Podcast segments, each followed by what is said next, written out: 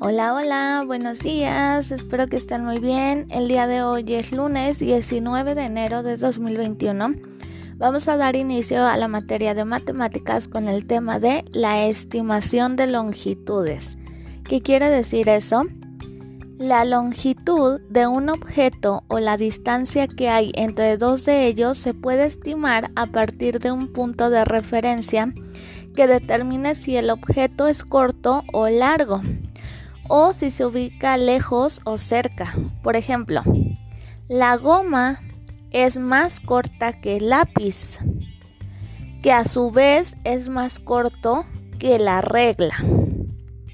La distancia del jugador de básquetbol a la canasta es menor que la distancia entre el jugador de fútbol y la portería.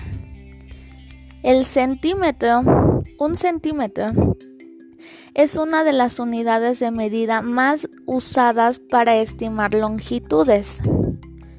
Por ejemplo, este lápiz mide aproximadamente 10 centímetros. También existen instrumentos de medición como la regla, que permiten comprobar estimaciones de longitudes. Ahora que ya sabemos eso, vamos a realizar la actividad que viene en el cuadernillo. Yo te puse, siente las figuras y escribe si es más largo o es más corto. Viene una libreta, un lápiz, un pincel, unos lentes, un clip y una computadora. Y vienen algunas preguntas, algunas frases donde dice el cuaderno es espacio que los lentes. Ahí van a escribir qué es. El cuaderno es más largo o más corto que los lentes. El clip es espacio que el palillo. El pincel es espacio que la computadora.